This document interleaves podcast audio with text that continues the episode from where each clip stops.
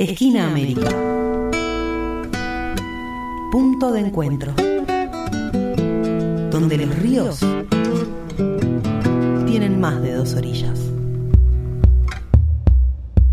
Fue golpe de Estado, de eso ya no caben dudas. Sin embargo, en Bolivia se ha iniciado un proceso judicial para esclarecer los hechos, autores y responsabilidades del golpe contra el gobierno de Evo Morales en 2019. En ese escenario, como es de público conocimiento, hace unas semanas se denunció el hallazgo de una carta de agradecimiento de quien fuera el comandante de la Fuerza Aérea Boliviana tras el golpe de Estado contra Evo Morales en noviembre de 2019, Jorge Terceros Lara, dirigida a las autoridades argentinas, en particular al embajador de ese momento, Normando Álvarez García, para agradecer el envío de cartuchos antitumultos, gases lacrimógenos en spray y granadas de gas. Recordemos que por aquellas horas se estaba cursando el golpe de Estado y el pueblo boliviano se manifestaba en las calles contra el naciente régimen de facto de Yanine Áñez.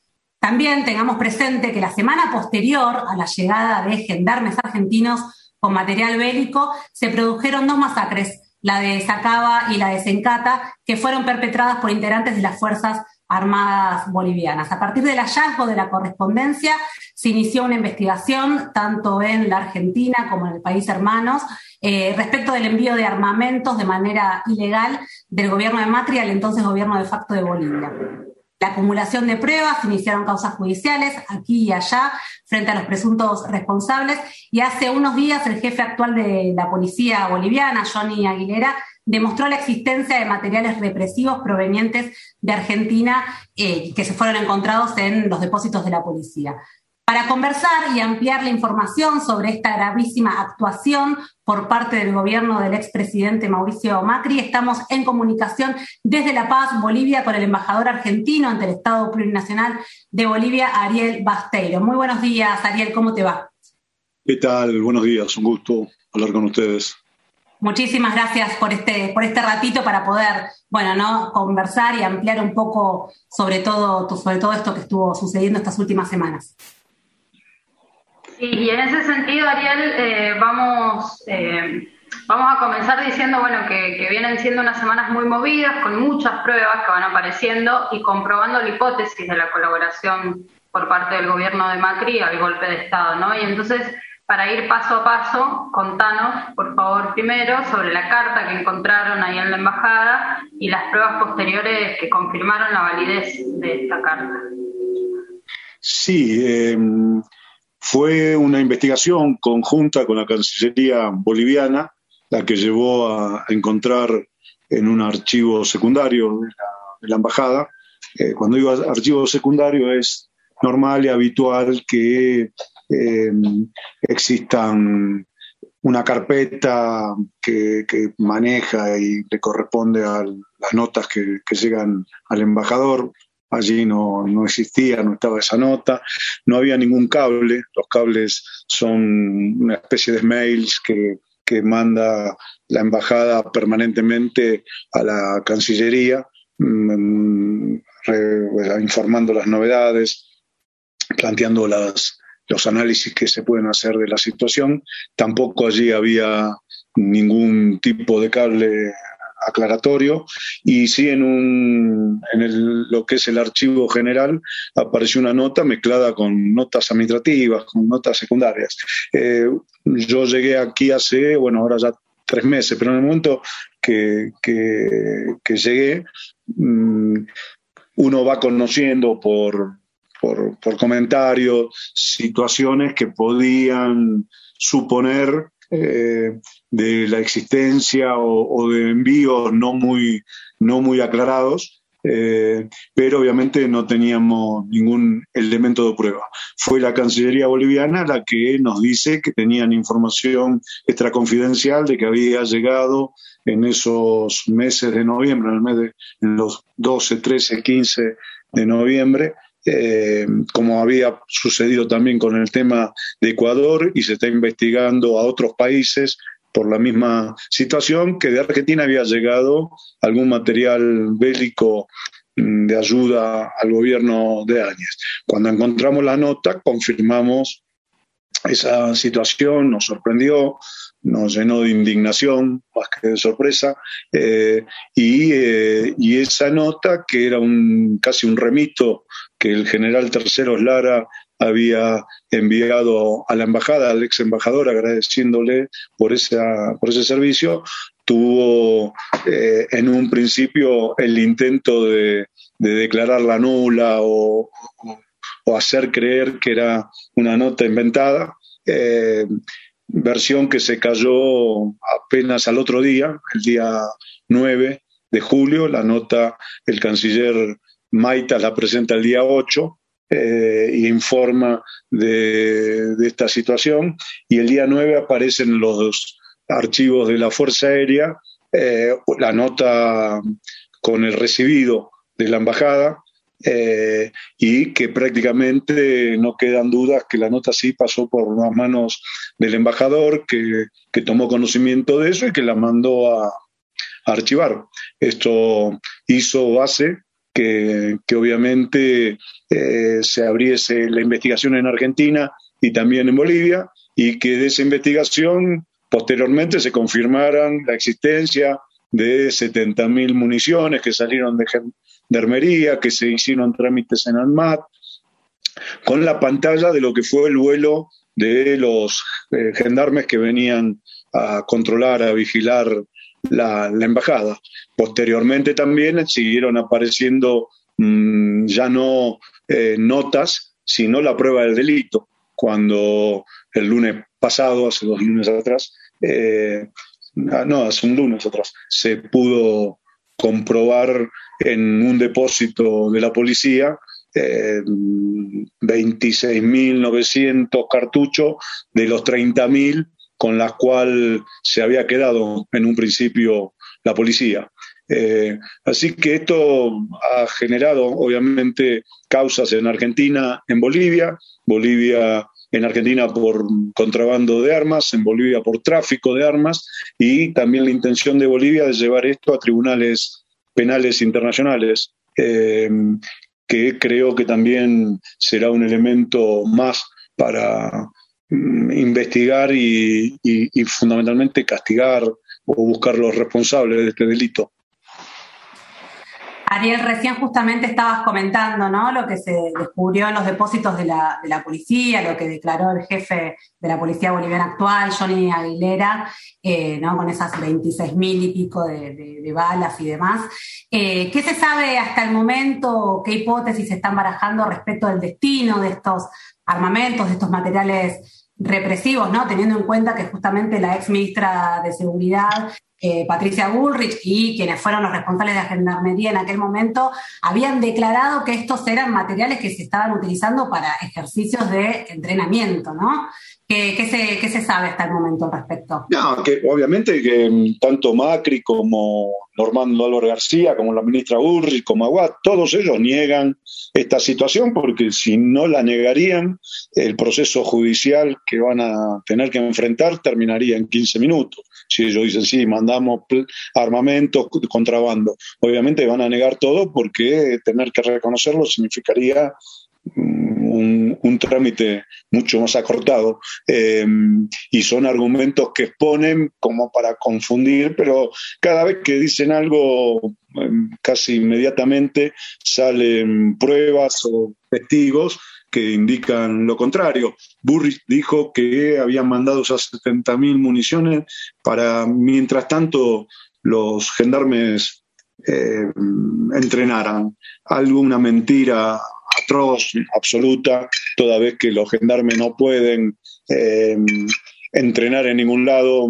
Ellos llegaron aquí para cumplir una función específica, casi durante los primeros dos meses no se pudieron mover de sus lugares de vigilancia y posteriormente, después de esos dos meses, en Bolivia y en La Paz particularmente, llegó la pandemia y con la pandemia hubo un protocolo muy restrictivo impuesto por el gobierno de la ciudad, en donde no se podía salir a la calle, donde estaba todo cerrado, con lo cual no podían ir a entrenar a ningún lado que no sea en, el jardín de la residencia, algo que tampoco sucedió porque están los testigos que, así lo, alegan. Y, el otro tema es que este grupo era un grupo, eh, el Alacrán era un grupo eh, muy de, un, grupo comando que estaba acostumbrado a utilizar armamento letal, eh, armamento de guerra y no balines de goma, o sea que tampoco hubiese servido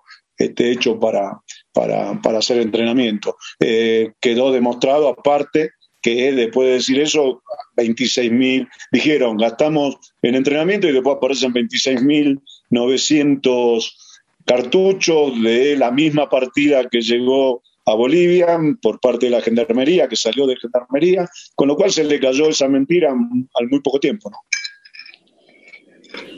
Bien, eh, Ariel, también, bueno, acabas de mencionar a varios de los imputados, entre ellos eh, Ulrich, Aguad, Macri, eh, pero en los últimos días se determinó también la imputación del comandante de Gendarmería Adolfo Héctor Caliba, que bueno, es considerado como quien coordinó con la policía boliviana el envío de estos elementos represivos, ¿no? Entonces nos preguntamos qué es lo que se prueba a partir de la imputación de Caliba. ¿Suma a la causa?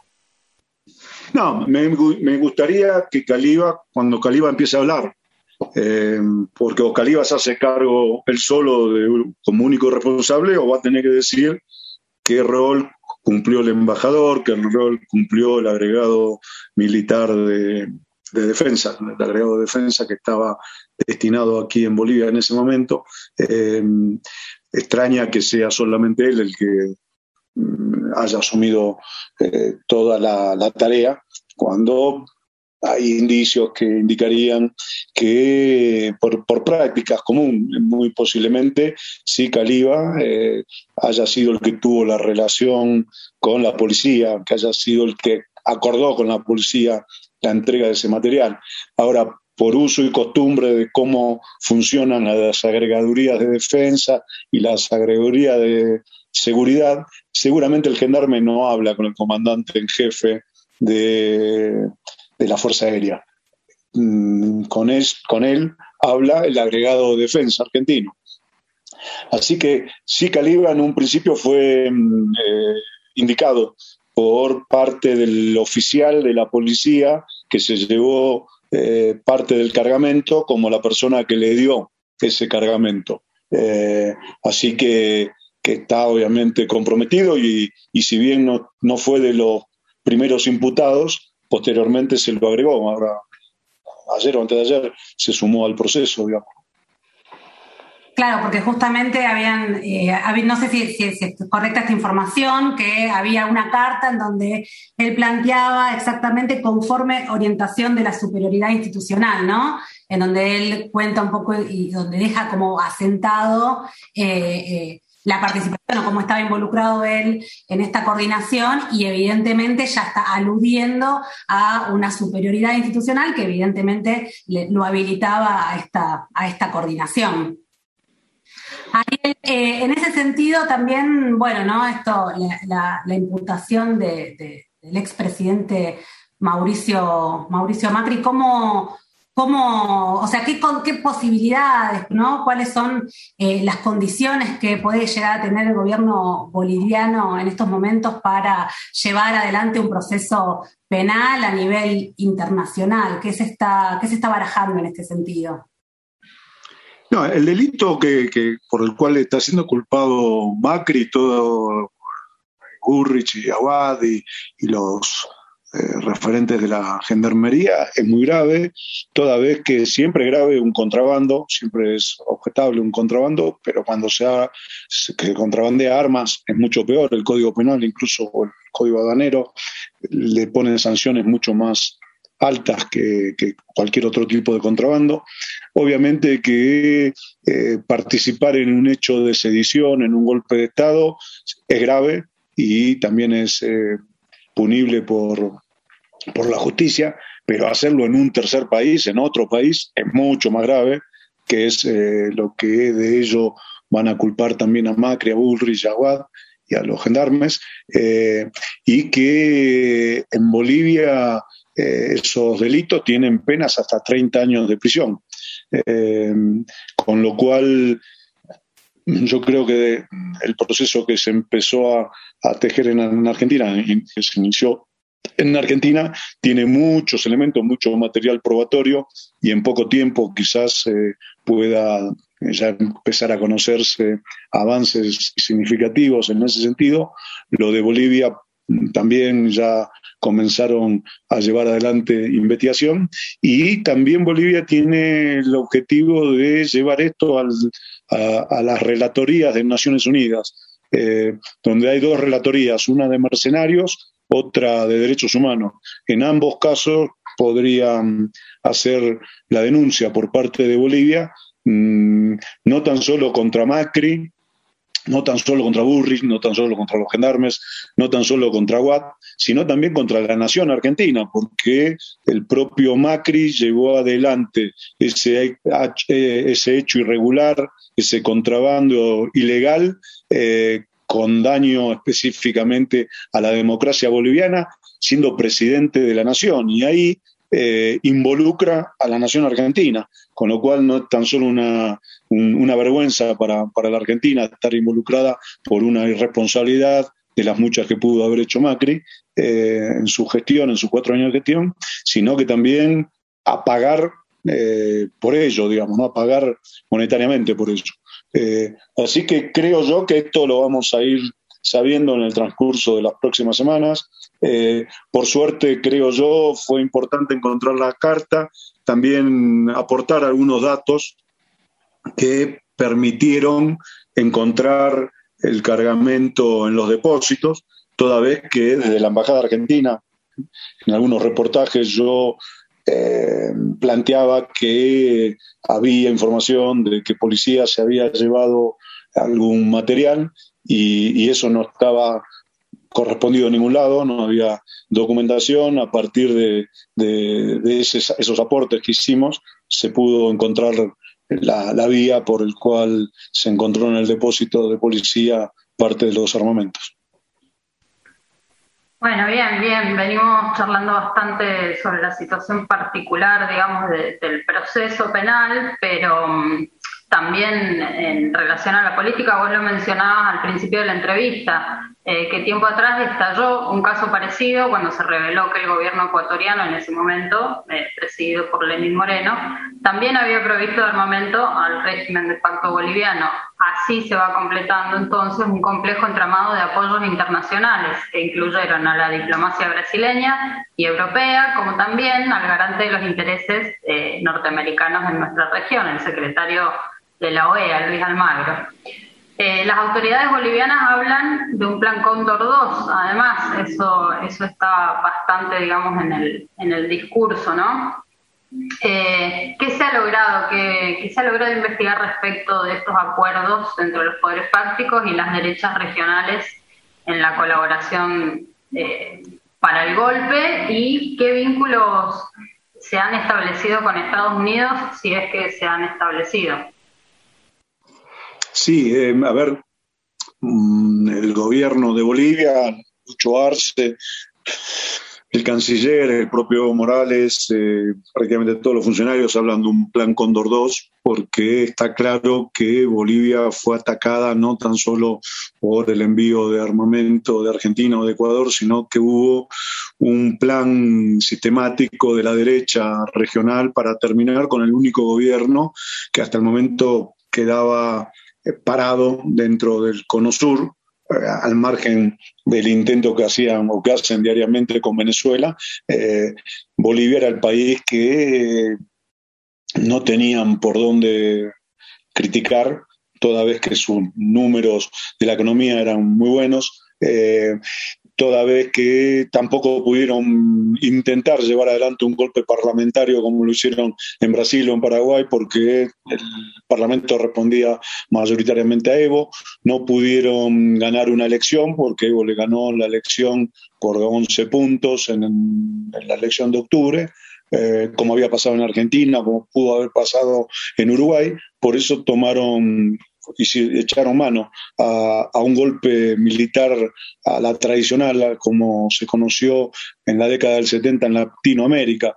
Entonces ahí está claro que hubo un plan, que hubo apoyo de la derecha regional, esto estuvo planificado quizás en el Grupo Lima, eh, porque todos los gobiernos también rápidamente se encargaron de reconocer al gobierno de Áñez, eh, todos los gobiernos hablaron del fraude. En el día de hoy, en Bolivia, en todos los diarios, está demostrado que el fraude no existió, que no hubo fraude, hay un informe de la Fiscalía de Estado diciendo que no hay un solo elemento para determinar que hubiese habido fraude y ese tema y ese hecho demuestra que atrás hubo todo un plan sistemático para imponer un golpe de Estado que, el pueblo no lo quería, digamos, ¿no? Toda vez que en menos de un año volvió a votar al mismo partido y volvió a poner en la presidencia al ministro de Economía de, de Evo, al ex canciller de Evo y a gran parte de su, de su gabinete nuevamente en el poder.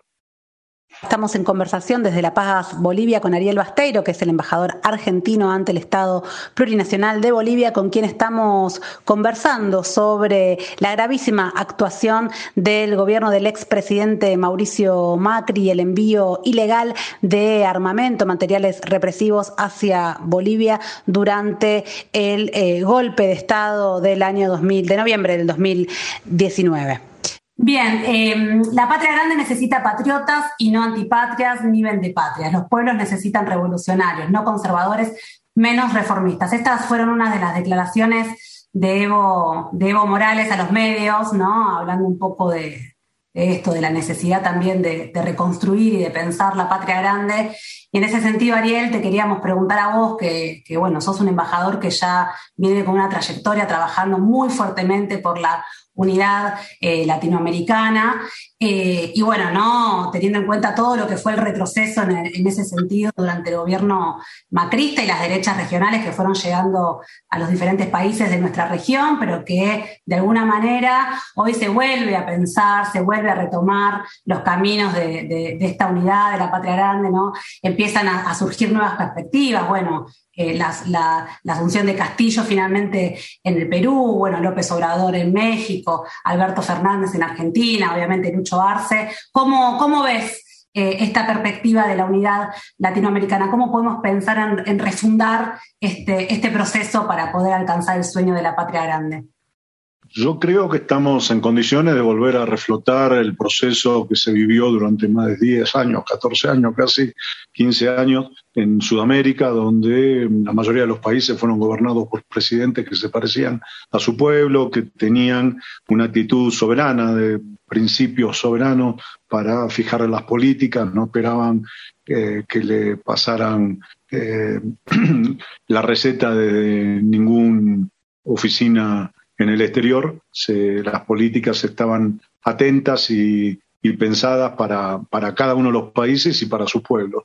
Eh, creo que estamos, fraseando un poco a, Álvaro García Linera, ante una nueva marea que va a volver a, recuperar y a, ganar espacios dentro de Latinoamérica de gobiernos progresistas, eh, que desde el triunfo de Alberto, de Lucho, Castillo ahora, la constitución chilena, la nueva constitución chilena, que seguramente arrojará un futuro diferente en la política de Chile, la esperanza de Colombia como un, hecho donde también pueda haber constitución y replanteo de, las estructuras de la derecha gobernando ese país desde siempre, Venezuela que se afianza eh, y resiste ante los embates del imperialismo, obviamente lo de, bien dijiste, México, Cuba, Nicaragua, eh, la misma situación en Ecuador, que si bien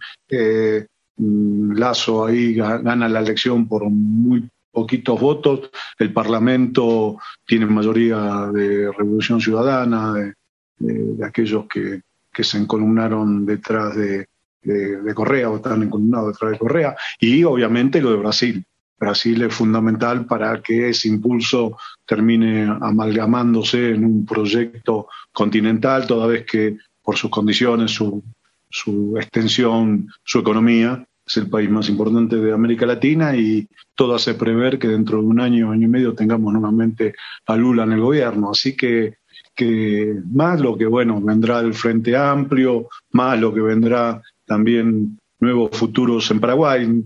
Ningún cambio puede ser profundo si no hay eh, un, un, una, un reguero de pólvora que vaya sumando eh, y vaya eh, empujando a, los países que vienen más demorados también a, trabajar en la misma sintonía de aquellos que ya han elegido su presidente progresista. Creo que estamos eh, camino a eso y, eso está principalmente planteado porque somos un continente en disputa. no estamos, no perdimos del todo, tampoco a veces ganamos de manera rotunda, pero sí nos permite ir eh, dando la pelea y tener en cuenta que América Latina es el único continente que puede plantarse o donde uno puede prever que haya transformaciones, cambios, nuevas políticas. el continente europeo ya está mm, como muy jugado en que no va a haber mm, procesos mm, que que, sean llamativos para, para los pueblos. Lo mismo pasa en Asia, lamentablemente en África por sus condiciones y su pobreza es mucho más difícil poder llevarlo a ese plano. Entonces es América Latina el continente que, que tiene mm, motivos para seguir dando ejemplo, para seguir planteando cambios profundos, novedades en la política, en la economía, en ideas que se pongan al tono con lo que pasa en el mundo. Ariel, y bueno, en este buen panorama, digamos, la verdad es que sí, em, entendemos que hay un reflujo, estamos transitando un momento donde el neoliberalismo tardío en nuestra región encuentra una fuerte expresión de resistencia y, de avance popular. Em, y en términos de eh, relaciones bilaterales, te queremos preguntar, ¿nos puedes contar algo, aunque sea muy somero, pero sobre la agenda compartida, Bolivia, Argentina? Digamos, porque nos integramos como región, pero hay particularidades que podemos trabajar juntos. Hay una agenda muy activa y tan activa es que ahora la próxima, en el mes de agosto, el 26, 27, estaría viajando Luis Arce en visita oficial a la Argentina. Allí se firmarían acuerdos que estuvimos trabajando durante estos últimos tiempos, estos últimos meses. Eh, y hay potencialidades muy, muy importantes porque el litio es un mineral que ambos países compartimos y en el cual hemos entendido que tenemos que trabajar juntos para hacer el desarrollo y ponerle valor agregado. Obviamente el tema de la hidrovía y de la salida marítima de Bolivia que se haga por Argentina también para nosotros es un orgullo, es una, un, hecho solidario que brindamos a Bolivia y que Bolivia necesita. Obviamente acuerdos fronterizos para mayor integración de lo potenciar la, patria grande, eh, el hecho de que en nuestro país haya más, casi o más de un millón de bolivianos es un elemento fuerte de integración, de complementación. No hay boliviano que no tenga un familiar o un vecino o un amigo viviendo en, Argentina y eso también genera mucho acercamiento. Eh, Bolivia está muy atenta a todo lo que pasa en Argentina y a todo lo que hace Argentina y también por eso eh, he mirado eso como, como un elemento de desarrollo y de integración. Así que estamos en muy buen camino por el momento entre los dos gobiernos, entre los dos pueblos y entre ambos presidentes. Bien, pasó por Esquina de América Ariel Basteiro, embajador argentino ante el Estado Plurinacional de Bolivia. Muchísimas gracias, Ariel, por eh, bueno todo, todo lo que nos compartiste y seguramente dentro de poquito tiempo vas a estar por aquí acompañando al presidente Arce y al presidente Fernández en esta, en esta cumbre que nos estabas comentando. Así que bueno, quizás volvemos a hablar entonces más adelante para. Gracias y nos vemos. Gracias, un abrazo. Esquina América punto de encuentro, donde los ríos tienen más de dos orillas.